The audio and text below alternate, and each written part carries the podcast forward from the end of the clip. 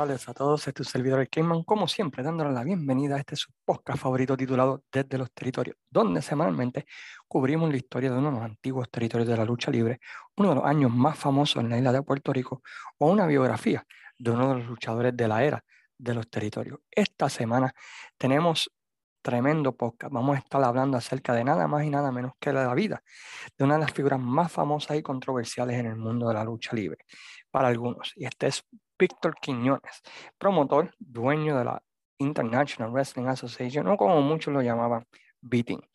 Pero antes de comenzar, queremos como siempre agradecer a las siguientes páginas por compartir y darle share podcast, entre ellas la empresa número uno del Centro Florida, Pride of Wrestling, la página Fiebre Wrestling, el Museo de Historia de la Lucha Libre Puertorriqueña, Lo Mejor de la Lucha, Pico Reviews, Impacto Estelar, la página Fanáticos de la Lucha Libre Oscur y sobre todo a cada uno de todos ustedes por sacar de su tiempo y escuchar semanalmente este podcast desde los territorios.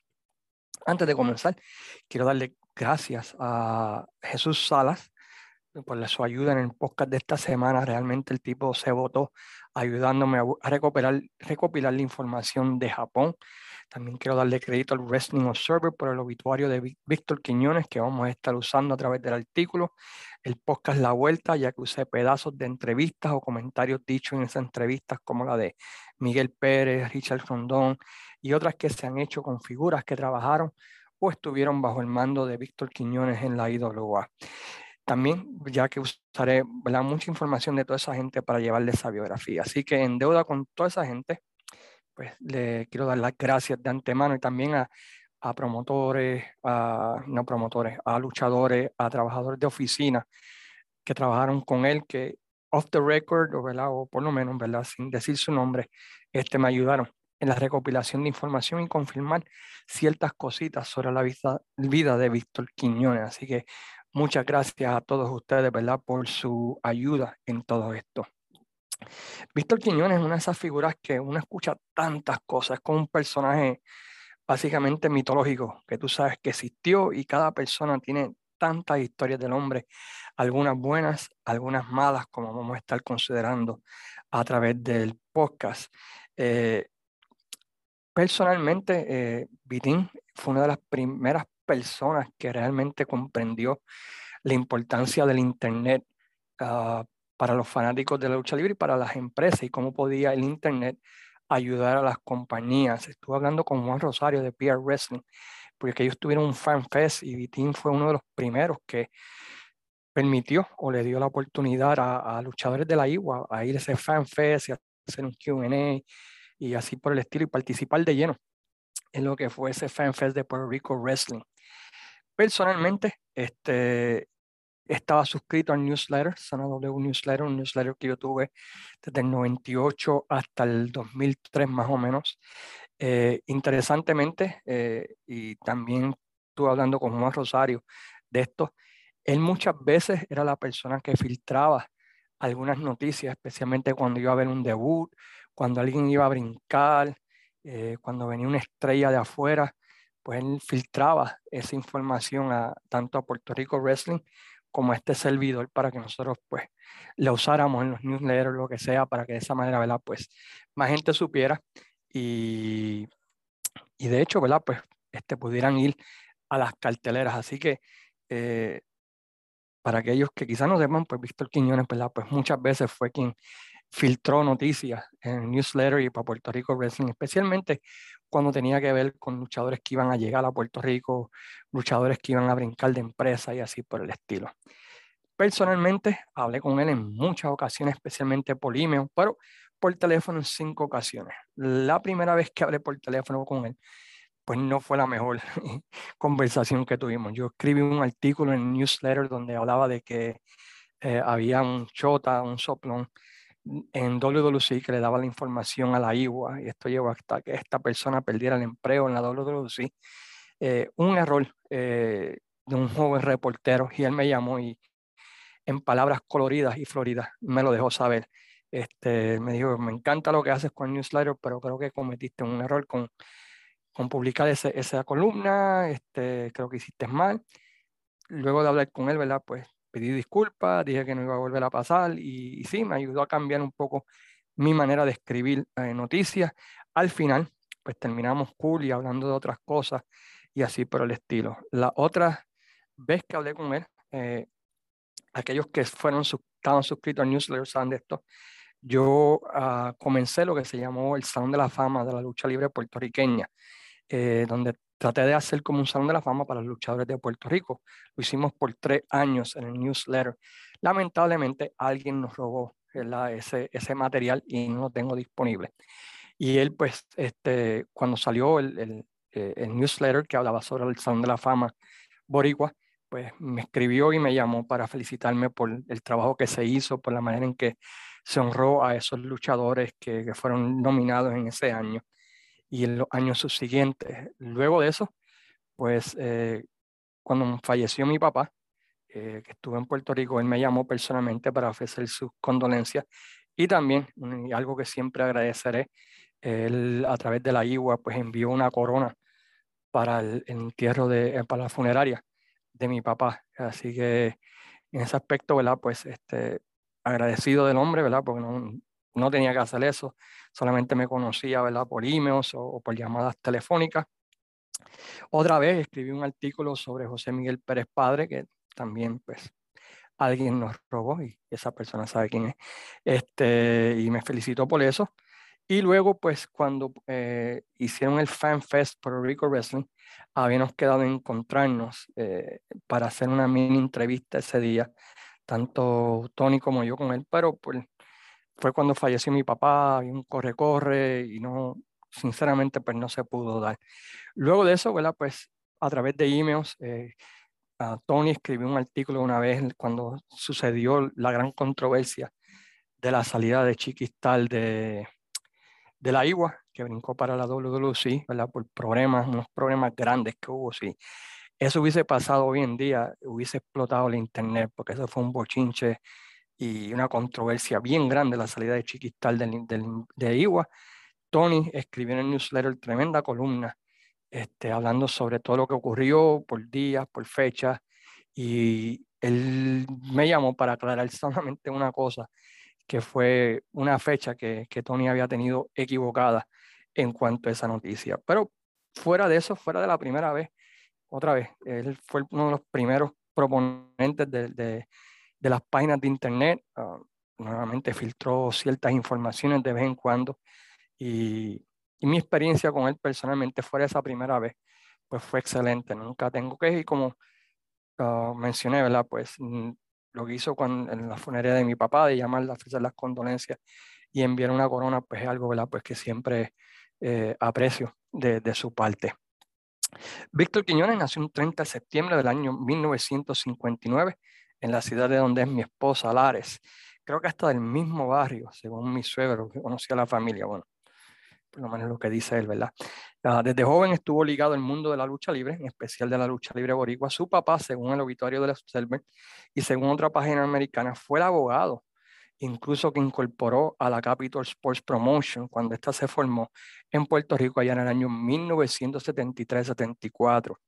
Pero preguntando a la gente que trabajó con él, muchos dicen que no saben nada ah, del papá de Vitina, así que tiro ese disclaimer por si acaso esta noticia de que el papá era un abogado y que fue el que incorporó este, a la Capitol, pues, por si acaso el observer está equivocado, pues le trato de presentar las dos versiones del asunto, um, ya que no pude conseguir una tercera fuente. Su mamá trabajaba en el Hotel Tenama del condado, el hotel donde se quedaban originalmente los luchadores americanos, llevando a que Vitín desde temprana edad estuviera envuelto en el negocio porque conocía ya a los luchadores y desde joven, ¿verdad? Pues estuvo envuelto en lo que fue los primeros días de la Capitol, desde poniendo póster, cargando maletas, vendiendo taquillas, básicamente todo lo que pudiera hacerse en el negocio durante ese tiempo. Pues Vitín lo estaba haciendo para la Capitol Sports Promotion en ese tiempo del año 74 al 78, así que ya a la corta edad de, de 15 años, ya Vitín había entrado de por sí en lo que es el negocio de la, lucha libre. Durante ese tiempo, conoce la figura que básicamente fue quien le abrió las puertas eh, al mundo de la lucha libre y quien lo ayudó a convertirse en promotor y en la figura dentro del deporte que fue, fue la figura de Gorilla Monsoon, quien por muchos años, inclusive eh, en los Estados Unidos, aseguraban que era su papá o que era un hijo ilegítimo, ¿verdad? De Gorilla Monsoon. Pero hablando con diferentes personas, pues no, simplemente fue una amistad. Eh, Gorilla Monsoon fue como su padrino, por decirlo así, y lo veía, ¿verdad? ¿verdad? Como un hijo. Eh, cuando lo conoció y a través de todos los años.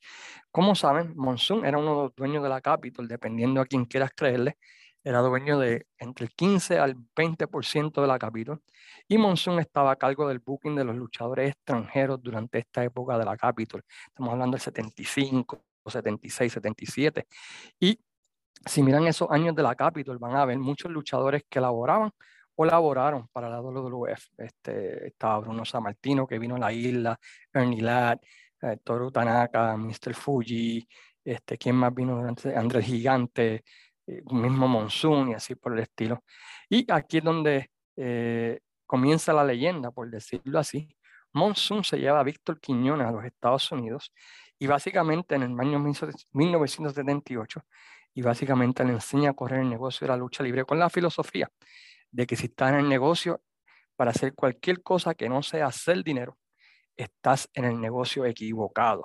Una filosofía que hablando con un, alguien que trabaja en la oficina de IWA, era la filosofía de Vitín en la IWA. Básicamente, you have to make money. If you're in this business to do something else besides making money, you're in the wrong business. En la WWF, y si pueden ver los house shows que se encuentran en el network, de vez en cuando se menciona a Víctor Quiñones, ¿verdad? Como timekeeper, cargando la ropa de vuelta al camerino. Incluso, algo interesante que yo personalmente no sabía, es que Vitín Quiñones llegó a luchar en la World Wide Wrestling Federation, como el famoso Mr. X, y también llegó a luchar en Puerto Rico en la WWC cuando faltaba un luchador y así por el estilo le metían la máscara, cogía la pela y y vámonos para afuera. Vitín permanece en los Estados Unidos sirviendo como ayudante de las ciudades donde Monsoon este, era el promotor. Eh, cómo funcionaba la WWF. La WWF estaba todo, claro, bajo Vince McMahon padre, pero había ciertas ciudades donde él tenía ciertas personas que promo, eran promotores en esa ciudad y eso era algo que hacían todos los promotores. El promotor de esta ciudad era tal persona, el promotor de esta ciudad era persona. Pues Vitín básicamente ayudó a Monsoon en la ciudad donde este era el, promotor de esa ciudad y aprendiendo del negocio. Eh, para aquellos que no sepan también, Monsoon tenía puntos, era uno de los dueños minoritarios de la World Wide Wrestling Federation. Y cuando Vince Jr., por ejemplo, compró la federación, había un acuerdo de que si este no le pagaba lo que tenía que pagarle a Vince McMahon padre, este y lo que le pagaba, ¿verdad? Y tenía que pagarle a Arnold Cullen, Gorilla Monsoon y a que hay otra persona. Si él fallaba en uno de esos pagos, eh, la compañía entonces caería en las manos, ¿verdad? De Monsoon, Scallan y otra persona que ahora mismo no se me viene a la mente. Eh, y de esa manera, ¿verdad? Pues este, es que Vince Jr. llega a ser el dueño de la WWE. Si no, hubiera sido Gorilla Monsoon, ¿verdad? Uno de los dueños de la federación. Cuando Vince Jr. compró la WWF, uh, Monsoon viene a Puerto Rico para aniversario 83 y es ahí, según me menciona, un ex luchador que luchó en ese tiempo le notifica a Calvia Jovica que le estaría cediendo sus acciones a Víctor Quiñones para, eh, para que éste se convirtiera entonces en accionista de la compañía, dependiendo a quien quieras creerle entre esos 15 a 25 de por ciento de la compañía de la World Wrestling de la Capital Sports Promotion en ese tiempo que pertenecían a Gorilla Monsoon. Eh, existe una controversia porque durante ese tiempo también se le dio 5% a Dula de Butcher de la compañía y no se sabe exactamente de dónde salió eh, ese porcentaje, si fue de Monsoon, si fue de Carlos y Jovica. Abdullah confirma esto en el Dark Side of the Ring de la muerte de Bruce Brody, que recibió 5%, tenía 5 puntos de la compañía durante ese tiempo. Vitín, como accionista de la empresa Ara Capital Sports Promotion, asumió el rol de Monsoon de ser el booker del talento extranjero de la compañía. Y ese 84 se trajeron luchadores increíbles a Puerto Rico, entre ellos Bruce Brody, que él tenía una tremenda amistad, Stan Hansen estrechó la, la relación con Japan en ese tiempo, eh, con New Japan después, Tolly Blanchard, negoció varios de los intercambios con otras empresas como lo fue Southwest, ICW, Saboldi, entre otras facetas, se encargaba de las taquillas, fungía de árbitro y también ayudó en el mercadeo de la Capitol, como parte de esa trilogía de promotores. Se puede decir que la WWC, la Capitol Sport Promotion, tuvo sus mejores años la época dorada, ¿no? del año 84 al, al 91. Según varios veteranos que hablé para este artículo, lo cual les agradezco, la relación era productiva, pero había siempre el temor de que los tres gastaran eh, el dinero, porque los tres, eh, siempre existía la, la, cuestión de que los tres pues les gustaba gastar dinero, ¿verdad? Y, y, pues siempre había una fiesta, un casino, una bebelata, un Bonnie Ranch en Las Vegas que se puede visitar. Pero con esta tripleta, pues la pues, eh, Capital Sports Promotion se convirtió en una de las mejores empresas del mundo. Eh, durante el 86, 87, 88, su amistad con Brody es estrechada y vemos que sirvió él básicamente como el booker de, de Bruce Brody en Puerto Rico durante esa época, inclusive cuando Bruce Brody tomó libertades en contra del Ninja Express en la cartelera del 6 de enero del 88, una famosa lucha donde este, pues, Brody tomó una increíble libertad en contra de estos luchadores japoneses que la Capitol había invertido tanto tiempo en promoverlo. Fue Víctor Quiñones quien, por decirlo así, fue el mediador entre las diferencias de Víctor Jovic y Carlos Colón, ¿verdad? con Bruce Brody. Inclusive fue el que trajo a Bruce Brody de vuelta y, y, para hacerlo bien, pues logró que Bruce Brody hiciera un trabajo, algo que era súper raro en ese tiempo que Bruce Brody hiciera. Luego de la muerte de Brody, pues los problemas entre los dueños de la compañía se comenzaron a intensificar hasta el punto que en 1991 Vitín abandona la compañía debido a diferencias de opinión creativa, especialmente lo que tenía que ver con la dirección de la compañía, un tema que es recurrente en su vida como promotor y como luchador.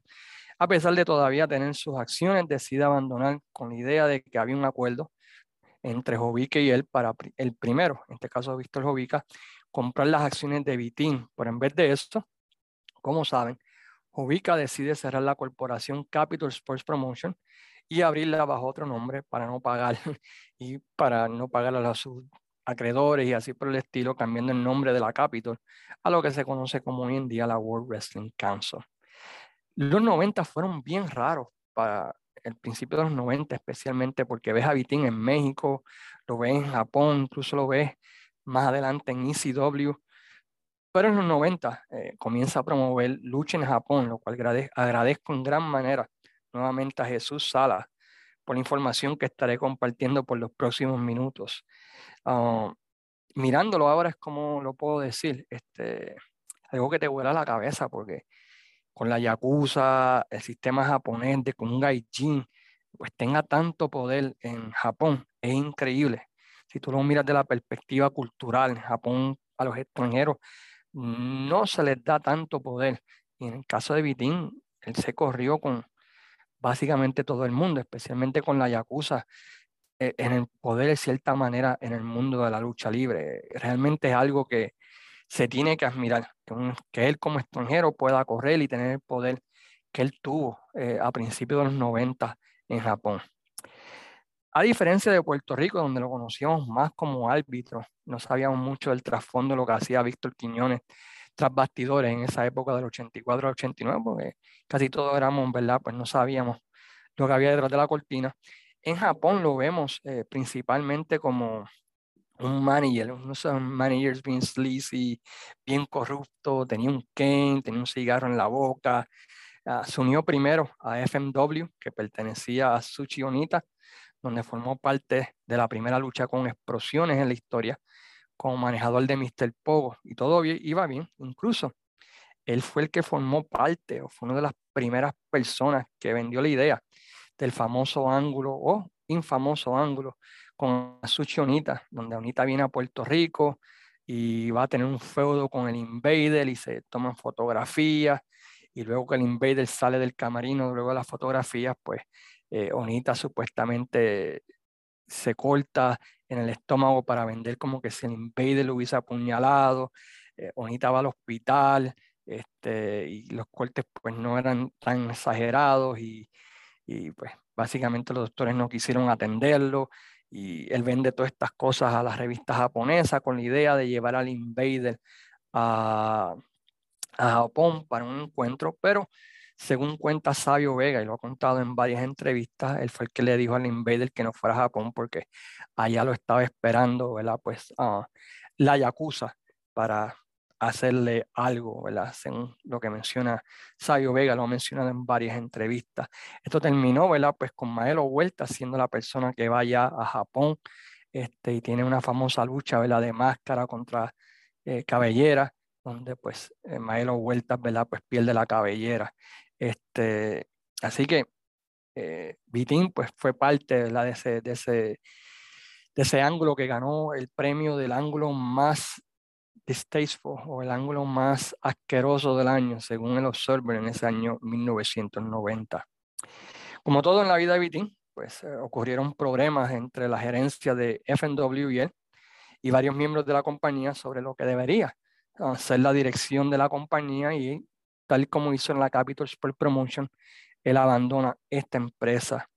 Ahí forma la empresa que yo creo que más conocemos en Puerto Rico, que fue Win, con Mickey Barallo, corriendo mayormente en el Corazón Hall, usando una mezcla de estilos parecidos a la Capital antigua. Eh, de todas las empresas japonesas de, de, ese tiempo, se puede decir que, que Win es la más parecida y se pudo haber llamado WWC Japan, por decirlo así. TNT, pues es el que funge como estelarista en los primeros eventos, pero cuenta la leyenda, ¿verdad? Pues que tuvo problemas con Vitín durante esa época y no regresó a esta empresa. Y ahí se va a TNT de la Capitol, va para la WF. Y Vitín pues hace una alianza en ese tiempo, ¿verdad? Con la World Wrestling Council, donde llevó a luchadores como Miguel Pérez Jr., llevó a los Supermédicos, llevó a Texas Hammond, llevó a Rebelde, al Super Invader, al Sargento Ríos, a Fidel Sierra, Mohamed Hussein, Huracán Castillo, inclusive filmaron un video donde iban a hacer una historia con Carlos Colón. A Carlos Colón lo dejan ensangrentado, supuestamente iba a regresar a Japón a buscar venganza, pero esto pues no se dio por el X o Y razón. Llevó también a Clash Terminator, Ricky Santana, Chan Morley, Tajiri, Super Crazy, Taka Michinoku, El Tejano, los Hunters, Rey González, al igual, ¿verdad? Pues que a Terry Funk y a Mick Foley, y creo que la estrella era Kanemura, si no me acuerdo. Lamentablemente, el experimento de Win terminó debido a varios factores, entre ellos económicos, otros de egos, la dirección de la compañía, ¿verdad? Uno tenía una manera de llevarla, otro llevara, quería llevarla de otra manera, y esto lo lleva a IWA Japón, donde creo que se puede decir uh, obtuvo su mayor fama internacional, eh, por lo menos acá en los Estados Unidos, ya que IWA, IWA Japón se convirtió en aquel tiempo eh, en uno de los territorios más buscados por los tape traders. Durante esa época yo era un tape trader, este, cambiaba tapes con muchas personas y básicamente esa la primera que o te pedían o que te ofrecían durante ese tiempo los tape traders. Decían, tengo IWA Japón, o mira, tú tienes IWA Japón. Y ese era uno de los tapes de esas empresas más buscados para los tape traders en esa época. Aunque yo sinceramente no era fan de IWA Japón eh, durante ese tiempo, ¿verdad? Pero eh, no fallaba, o que te lo pedían, o era lo primero que te ofrecían durante ese tiempo los tape tradings en los Estados Unidos. Durante ese tiempo, y esto lo menciona el obituario del Wrestling Observer, y, si, me pareció interesante, él regresa a Puerto Rico durante ese tiempo, en 94, 95, con la idea de crear IWA Puerto Rico ya en ese tiempo del año 1994. Él tenía la idea de tener dos, una en Japón y otra en Puerto Rico. Lamentablemente, no pudo conseguir televisión nacional, llevando a que pusiera su sueño de crear una empresa en la isla, como dicen en el baúl, hasta un mejor momento. Su mayor fama en Japón, sin lugar a dudas, tiene que ser el evento King of the Dead Match, el cual él hizo celebrado el 20 de agosto del año 1995 en el estadio de béisbol de la ciudad de Kawasaki frente a 28.757 personas, donde en la final Cactus Jazz, Jack perdón, derrota a Terry Funk haciendo de este primero una superestrella en Japón. Este evento, hasta el día de hoy, yo creo que es uno de los más vistos, aunque le puedo ser sincero y quizás parezca ridículo. Yo creo que yo soy el único fan de la lucha libre que no he visto el evento en su totalidad. He visto una lucha aquí, una lucha allá, y, creo que nunca lo haré. Nunca, nunca he sido fan de, ese estilo. Pero me acuerdo, otra vez en la época de Tape Train, ese era el primer tape que te tiraban para intercambiar durante ese tiempo y, y salió en revistas, salió en newsletters, fíjate, ese Kingdom of Deathmatch recorrió el mundo varias veces, ¿verdad? Por lo famoso que No puedo olvidarlo, no puedo no mencionar el hecho de que durante ese tiempo Vitín eh, llevaba luchadores tanto a México como en ECW, me acuerdo a Miguel Pérez Jr. durante ese tiempo, a los Hunters en ECW, e inclusive a Miguel Pérez en, en WCW luchando contra Psicosis, si no me equivoco, Juventud y Guerrera, durante esos años del 93 al 96, y haciendo apariciones de vez en cuando ¿verdad? en la televisión americana para independientes y así por el estilo. Pero la mayor parte de estos años, su énfasis grande pues, fue Japón, donde ¿verdad? Pues, fue donde tuvo el más poder. En un tema que fue común en su carrera, abandona IWA Japón por diferencias creativas con el dueño sobre la dirección, regresando a FNW, pero un retorno efímero, ya que pues un retorno que no duró mucho, ¿verdad? Otra vez, eh, diferencias creativas, diferencias de opinión, diferencias así por el estilo entre los dueños y, y todo lo demás, pues llevó a que pues no, pues no ocurriera ah, más nada, ¿verdad? En la carrera de, de Víctor Quiñones en Japón. Eh, durante ese tiempo tuvo un incidente eh, bastante feo que llevó a que la prensa japonesa, ¿verdad? Pues lo pusiera como persona no grata. Eh, en Japón eh, hay un reportero que se llama Sumi, Fumi Saito. un tipo, él, no quiero decir que es el Dave Mercer de, de, de, de, Japón porque es mucho mejor que Dave Mercer y es más fiel y más fidedigno y, y escribe unos artículos espectaculares, tiene un podcast Ah, en inglés también, que sale de vez en cuando, que es tremendo. Pues Vitín y él tuvieron un altercado donde eh, Vitín pues golpea al reportero más famoso de Japón de lucha libre, Fumi Saito, lo que llevó a que básicamente le, le dijeron a Víctor Quiñones en ese tiempo, a pesar del poder que tenía, los dueños de FNW, a que firme una carta con una disculpa pública aceptando culpabilidad del asunto o te tienes que ir de Japón, ¿verdad? Por lo que había sucedido. Eh, Vitín al principio pues rehúsa hacer esto y la prensa japonesa pues lo estaba acabando. Hasta que finalmente, ¿verdad? Pues este, Vitín pues firma la carta, acepta ¿verdad? su responsabilidad en el asunto y, pide esa disculpa pública. Luego de eso, ¿verdad? Pues las relaciones entre Lisa y Fumisaito pues terminaron bien luego de esa disculpa pública. Pero las relaciones entre Vitín y Shoshi Arai, quien era el dueño de FMW durante ese tiempo, pues ya no eran iguales. Y el poco tiempo, pues Vitín se va de la FMW. Durante ese tiempo, la WWF estaba perdiendo mucho dinero y estaba perdiendo en los ratings también contra la WCW, siendo una de las razones la división de cruceros con talento, ¿verdad? Es que modernizó la lucha libre, entre ellos, ¿verdad? Pues Rey Misterio, Dean Malenko, Eddie Guerrero, Chris Jericho, Chris Benoit, Psicosis, Juventud Guerrera. Eh, WCW en ese tiempo estaba fuera de este mundo, esa división cruce. Y que cambiaron el negocio de la lucha libre este, hasta el día de hoy, ¿verdad? Esos fueron los primeros pasos a, lo que vemos hoy en día en la lucha libre. Vince y la WWF, pues viendo esto, pues intentan reaccionar a estas movidas de la WCW y luego de casi 13 años de ausencia, pues Víctor Quiñones regresa o es traído de vuelta a la WWF para servir de, de presidente de WWF Latino, usando en parte, ¿verdad? Pues sus conexiones con algunos luchadores boricuas también, este, abriendo relaciones con la empresa AAA para atraer a luchadores como Pierrot, Cibernético, Canek, Héctor Garza, Heavy Metal, Jerry Estrada, Perro Aguayo, inclusive que lucharon en la cartelera de Royal Rumble en San Antonio, Texas. También durante ese tiempo abre relaciones con Michunoko Pro para atraer al gran Sasuki, ataca a Michunoku. Y el plan a largo plazo era crear una promoción latina en los Estados Unidos usando el nombre de la WWF y se comenzó a negociar con la cadena de televisión Univision en los Estados Unidos para transmitir un programa de televisión. Luego de casi un año, finalmente, pues debuta Super Astros en televisión aquí en los Estados Unidos por la cadena Univision en noviembre 22 del año 1998. Y se transmitía a través de toda América Latina. Oh, no sé si se llegó a transmitir en Puerto Rico o si simplemente lo llegaron a ver oh, por YouTube. Yo solamente vi ese show un par de veces y, cuando vi a Huracán Castillo del Merenguero lo apagué. y jamás volví a verlo. Si era bueno o malo, no sé, pero ver a Castillo de esa manera, quien en ese tiempo era mi luchador favorito, ¿verdad? Con eso del Stone Castillo que había hecho en la Capitol y todo lo demás, me dio increíblemente como fan, sinceramente. Es que después de eso dije, jamás, jamás volveré a ver ese show.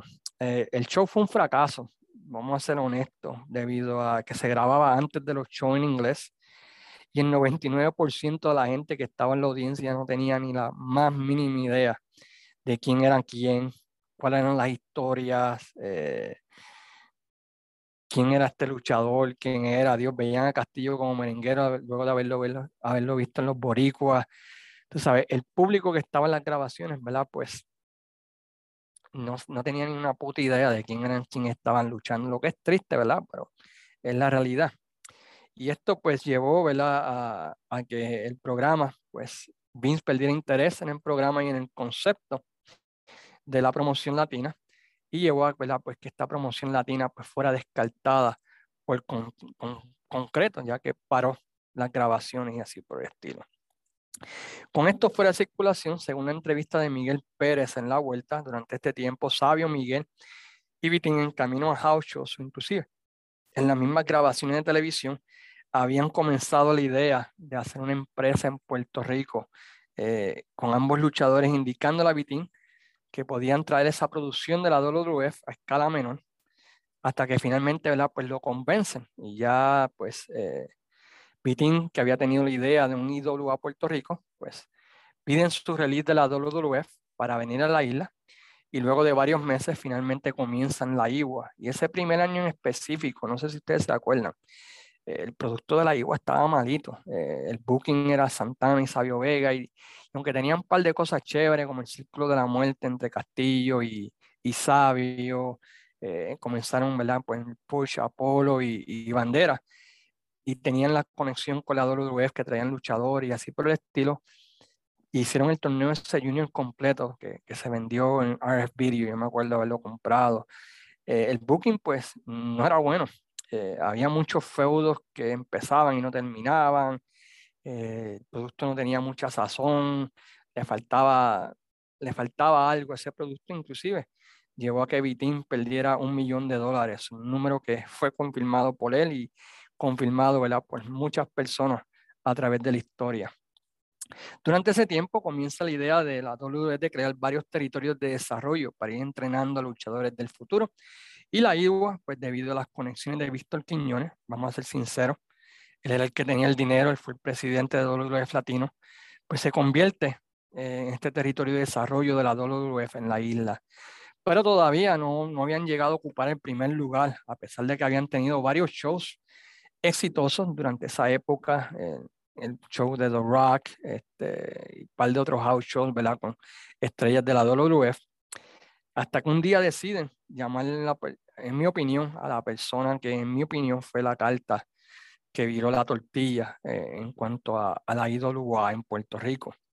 Según el libro de Dodge, quien era el booker principal de WWC en ese tiempo, para hacer la historia corta, y luego en una entrevista que hizo Sabio Vega con Eric García de, de PRWA, eh, según Dodge, él estaba teniendo problemas con dinero de la, en la WWC. No que no le pagaban, pero que no le quisieron dar un aumento que le había pedido de una manera u otra.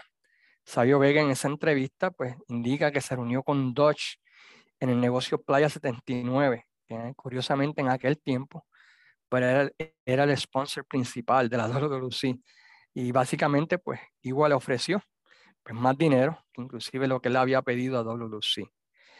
Por alguna razón, alguien que estuvo allí o alguien que los vio le fue con el chisme a Carlos y a Jovica que confrontan a Dodge y este tiene que admitir lo que pasó y presenta su renuncia a la WWC cuando esta no hizo ningún intento de retenerlo. Y según el libro de Dodge, a él le dolió mucho esto, ¿verdad? que ni tan siquiera hicieron ese intento.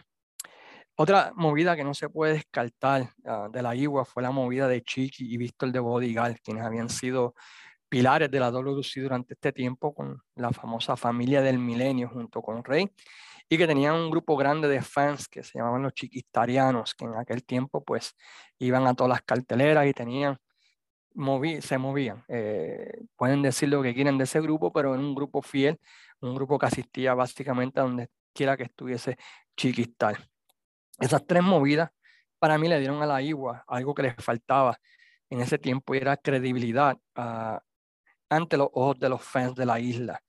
Y como dicen, el, el, resto es historia, con poco a poco creando mejores historias, mezclando un poco de la vieja escuela con la nueva escuela de aquel tiempo, subiendo poco a poco ah, a los luchadores como Apolo, como Banderas, como Chain, y hasta que llegó el momento más grande de la historia, cuando Sabio, ¿verdad? luego de varios meses, traiciona a Chain y el Star Corporation traiciona a Ricky Banderas, cuando este pues le da un sillazo, a pesar de que no no este, le habían prohibido que no podía dar un sillazo. Y básicamente desde ese cierre de temporada en adelante, Igua se convierte en la empresa número uno del país con historias increíbles bajo el mando de Dodge y de Luke Williams. En aquel tiempo estaban entrenando a Moody, uh, a Moody como, como editor y como booker.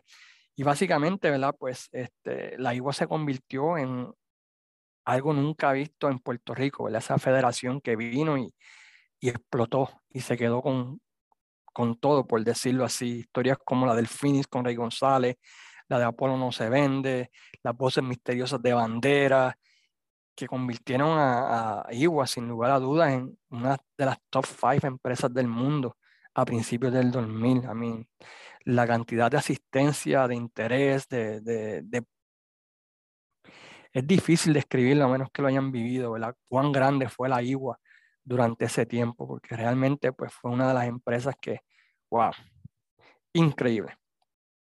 En una decisión controversial, decide traer al Invader a pesar del backlash que recibió de inclusive de algunos miembros del camerino porque entendía que se podía hacer negocio con el Invader y dicho y hecho, tuvo razón y el Invader tuvo una muy buena corrida en la IWA eh, y generando interés eh, con el éxito también vino la controversia, ¿no?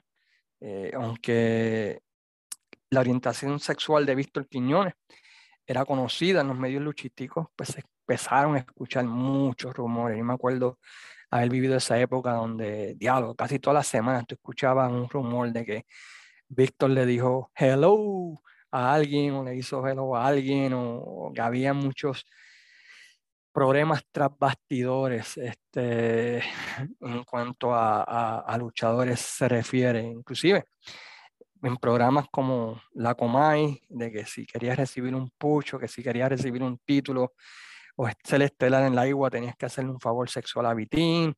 Y existen muchas historias que solamente aquellos que la vivieron pueden colaborar o inclusive desmentir. Cuenta la leyenda, y esto me lo contaron varias personas, que en unas vacaciones Vitín intentó hacerlo con uno de los pilares de la compañía y terminó con un ojo hinchado cuando este rechazó el acercamiento. Pero durante ese tiempo del 2000 hasta su muerte, yo creo que los rumores sobre de gloria por el sexo eran frecuentes, incluyendo contra el hijo de, de Rick Flair, David Flair, aunque esa historia pues ha sido desmentida por, tanto por Rick Flair como por otras personas. La leyenda cuenta que David se quedaba en la casa de Vitín, que una noche de copa, una noche loca, este, pues Vitín intentó hacerle algo a David Flair, pero esto quedó desmentido. La, este, la realidad es que oh, Flair este, llevó que en realidad lo que sucedió fue que la IWA no le pagó ciertos gastos médicos a David Flair que había sostenido una lección, una cartelera de la IWA, y esto llevó a que Rick Flair, ¿verdad? Pues en el pay-per-view New Year's Revolution, pues intentara pelear con Víctor Quiñones debido a este suceso, ¿verdad? De que IWA no le había pagado ciertos gastos médicos a David Flair. Esto llevó a que la WWF, pues, terminara pagando el bill médico de David Flair. Y durante ese tiempo, muchos luchadores que eran WWF, que trabajaron para la IWA, comenzaron a quejarse, especialmente el luchador Tiger Ali Singh, que le echó la culpa a un sillazo recibido en la igua, a que él sufriera una lección, lo que llevó a que finalmente pues la WWF dejara de enviar, o WWE dejara de enviar luchadores. Esto llevó a que la igua también pues comenzara a hacer acuerdos con TNA o Impact Wrestling, como quieran llamarlo, donde vimos a luchadores como Abyss, vimos a Jeff Jarrett venir a la isla, vimos a otros luchadores de esa empresa a competir. Pero a pesar de todos esos problemas, la IWA continuó en primer lugar estableciendo nuevo talento, banderas, Shane, Chicano, y teniendo a la WC un punto tan débil que yo me acuerdo que estaban cancelando carteleras, eh, tú no sabías quién iba a aparecer y quién iba a aparecer en la WC anymore, un roster súper pequeño, eh, otra vez eh, carteleras con 50 personas, yo me acuerdo, estar cubriendo todo ese tiempo y básicamente todo el mundo le daba, eh, ya estaba dándole los, últimos ritos a, la Capitol o a la WC, teniendo que, que, ellos recurrir a virar a uno de los colón, en este caso Cali, como, como rudo, una movida para tratar de detener el empuje de la igua y básicamente pues le funcionó a la WC en ese tiempo, ¿verdad? Porque primera vez que vimos a Eddie contra Carly, Luego de eso pues vino el Bronco, ¿verdad? Con la ruleta dominicana, el famoso Papi Sácame, Sácame de, de, Eddie Colón y muchas otras cosas. Chiquistar regresó a la WC, tuvo el feudo con Eddie. Eh, esos años 2003 al 2006 fueron tan, tan locos en la lucha libre puertorriqueña que, que realmente, ¿verdad? Pues se puede escribir un libro de eso. Como todo, todo lo que sube tiene que bajar. La IWA comenzó a descender en popularidad con varios factores, siendo los principales la salida no amigable de Dodge de la IWA durante ese tiempo, que afectó creativamente, ya que aunque Dodge quería permanecer como buque, pero regresando a los Estados Unidos porque estaba cansado de tener, ¿verdad? Este, tal en Puerto Rico full time y había recibido una oferta de TNA en ese tiempo. Este, y Víctor Quiñones, ¿verdad? Pues, y él teniendo diferencias creativas, ya que Vitín quería que permaneciera 100% en la isla, algo que ya Dodge no quería hacer, entre otras cosas, Sabio TV, donde Sabio consumía básicamente todo el espacio televisivo. Mano, Sabio en aquel tiempo, mano, estaba, estaba como el arroz en todos lados. Eh, Banderas y Apolo eh, no poniendo over legítimamente a nuevos luchadores para crear nuevas estrellas, tal como lo hicieron con ellos afectaron grandemente a la IWA durante ese tiempo, ya que no se estaban creando nuevas estrellas, eran básicamente un reciclable de lo mismo y lo mismo, y virabas a Rey, ponías a Rey técnico, Sabio, el Invader, eran básicamente un reciclaje de los ángulos. Según la entrevista de Miguel Pérez Jr. en la Vuelta a Vitín, ya quería vender, estaba cansado y veía como que no había interés de la fanaticada se empezaron a cortar el número de shows por semana, también la baja de algunos salarios, cortes de algunos luchadores para mantener el negocio estable. Pero a pesar de que estaba sucediendo todo esto en otro lado, eh, estaba realizando algunas movidas para levantar a la compañía. Tres semanas antes de su muerte, junto a un intermediario que me, confirmó la noticia, se reunió con Abdullah de Butcher quien había sido parte fundamental de la WC y que inclusive tenía puntos en la WC hasta ese tiempo a que brincara a la IWA, lo cual hubiese sido apoteósico ver el visual de Abdullah the Butcher en la IWA hubiese sido increíble. Imagina Abdullah contra Sabio en ese tiempo, Abdullah contra el Invader en ese tiempo, hubiese sido increíble. Inclusive, eh, Vitín estaba tratando de negociar con Vince para que enviara nuevamente talento de la WWF a la empresa. Los últimos meses de la vida de Vitín, según lo observa en su obituario, pues no fueron los mejores. Vitín estaba una depresión crónica, supuestamente y alegadamente. Eh, había comenzado un negocio con un colombiano exportando importando, lo cual se había convertido en su primer manera de ingreso. Había estado teniendo un romance con un luchador de la compañía en ese tiempo. Eh, un dato curioso es que según varias personas de la IWA que trabajaban en ese tiempo, es que el día de su muerte, él se despidió de varias personas y les dejó con palabras de encomio agradecimiento por todo lo que habían hecho durante ese tiempo. Su última aparición en una cartelera fue la cartelera de Abril 1 del año 2006 en Caguas. Esa noche temprano, en el 2 de abril del 2006, según el reporte forense, Víctor fue encontrado en su apartamento, en lo que algunos que tuvieron la oportunidad de verlo describen como una triste escena en su cuarto, uh, muerto debido a una combinación de medicamentos y alcohol, según el reporte forense que llevaron, aunque tuviese un paro cardíaco a la joven edad de 46 años. Le pregunté a varias personas que laboraron en la IWA bajo Víctor Quiñones, uno de ellos quien actualmente labora todavía en la nueva versión de IWA, me escribió diciendo lo siguiente, como jefe increíble, nunca fallaba en sus pagos, si necesitaba un adelanto te lo daba, nunca había un no de su parte, si te decía algo no fallaba en su palabra, era honesto en cuanto a tu rol en la compañía y lo que esperaba de ti. Fuera de ring tenía sus demonios, pero no puedo juzgar ya que todos tenemos nuestros demonios y muchas de las personas que estuvieron, estuvieron de acuerdo con lo que estaba pasando. Otro me comentó, como jefe, el mejor jefe que he tenido, pero como ser humano no puedo comentar al respecto. Will Urbina, en un escrito que realizó en su página de Facebook ayer en el 2018, escribió lo siguiente sobre Víctor Quiñones, y el presidente y dueño de IWA fue una persona con visión para el negocio, como pocos, un ser humano excepcional, que me ayudó en lo personal, súper agradecido a un hombre que nos trató como su familia y que al morir se llevó su sueño y legado.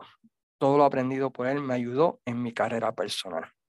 No pude recibir dos o tres personas que contacté para que me ayudaran, pero básicamente todos con los que hablé, inclusive algunos que no quisieron hacerlo on the record, básicamente por encima me dicen lo mismo que como jefe, eh, que fue el mejor jefe que tuvieron en su vida en cuestión de pagos, en cuestión de visión, que apoyó en gran manera el talento joven que siempre fue proponente de, hacer crear y nuevas estrellas, que muchas de las diferencias creativas con la misma IWA que tuvo con Miguel y con Sabio era debido a esto.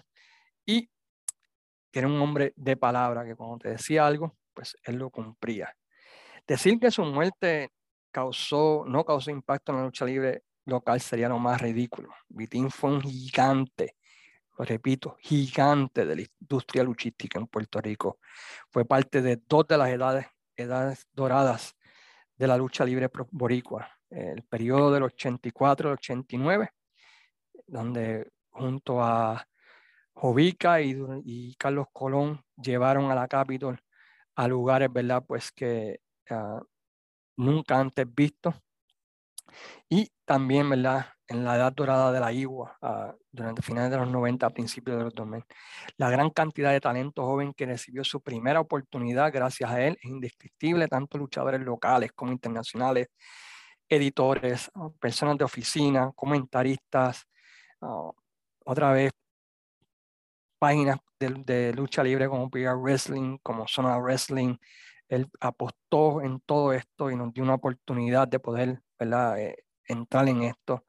Eh, debido a sus conexiones, pudimos ver una increíble cantidad de luchadores internacionales que hicieron de la Capitol en los 80 y de la IWA en los 2000. sí una de las mejores empresas, en, en dos de las mejores empresas del mundo en toda la época. Como todo, ah, tenía su lado oscuro. No se puede obviar ese detalle, que no se puede ignorar o simplemente ocultar por algo que escuché vez tras vez durante mi research de este podcast, es que la gran mayoría de los casos ambas partes estaban de acuerdo en lo que sucedió, de que él no trató de violar a nadie, sino que este, básicamente las partes que estuvieron, estuvieron de acuerdo. Así que ustedes tomen su decisión cuanto a esto. Pero está ahí, no se puede tapar, es parte de su legado, lo bueno, lo malo. Pero como promotor, como jefe, yo creo que positivamente, yo creo que la gran mayoría de las personas han dicho que es uno de los mejores jefes. ¿Qué hubiese pasado con la IWA? ¿Hubiese realmente cerrado la IWA en ese periodo del 2006? ¿Quién sabe? Tuviese todavía como promotor lo más seguro eh, si estuviese vivo. ¿Quién sabe, verdad? ¿Qué hubiese sucedido? Quizá le hubiese picado de nuevo el interés en la lucha libre y hubiese promovido, ¿verdad? Quizá hubiese regresado a la Capitol luego del cierre de la IWA quién sabe, pero la realidad es que el legado de Víctor Quiñones es un legado increíble que no se puede ignorar o obviar en la historia de la lucha libre en Puerto Rico. Hasta aquí nuestra mirada a la historia del agua, la vida de nada más y nada menos que Víctor Quiñones. Esperamos que hayan podido disfrutar de este eh, podcast que como dije, traté de hacerlo más justo y buscar el mejor research posible. Gracias a todos los que me ayudaron, especialmente a Jesús Salas. Realmente estoy en deuda contigo. La semana que viene, Luis Gómez y este servidor vamos a regresar para hablar acerca del feudo de Carlos Colón versus Stan Hansen, uno de los mejores feudos en la historia. Con esto, pues los invitamos como siempre a que apoyen desde los territorios la página en Facebook, también a Wrestling Dom y también que se suscriban y le den share a este podcast, que espero que haya sido de su agrado. Mientras tanto, se despide como siempre su gran amigo el Cayman diciéndole a todos ustedes, sayonara, amigos.